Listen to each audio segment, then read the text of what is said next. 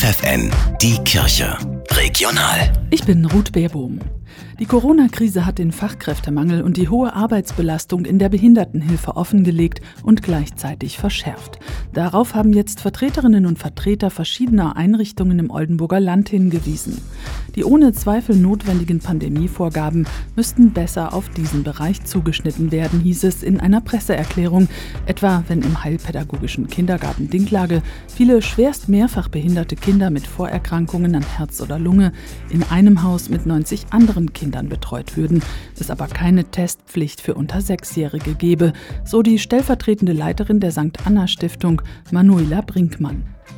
Das Diözesanmuseum und das Museum Industriekultur in Osnabrück bleiben während der anstehenden Weihnachtsferien geöffnet. Nach den derzeit gültigen Corona-Regeln ist ein Besuch im 2G-Standard für Genesene und Geimpfte ohne zusätzliche Testung möglich. Und wer mal etwas weiter raus möchte in Corona-Zeiten, könnte ein Festtagsmenü aus der Klosterküche buchen und das ins eigene Wohnmobil servieren lassen.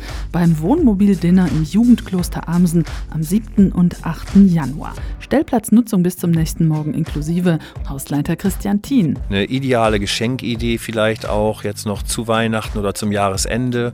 Es ist eine ganz tolle Atmosphäre auf diesem Gelände, gerade im Winter, wenn es dunkel wird, schön beleuchtet. Für uns sind die Wohnmobil-Dinner wichtig geworden, gerade in der Corona-Pandemie, um die Zeit zu durchstehen, aber auch um hier weiterhin tolle Erlebnisse und Begegnungen zu ermöglichen. Sie können hier eine wunderbar magische Zeit erleben.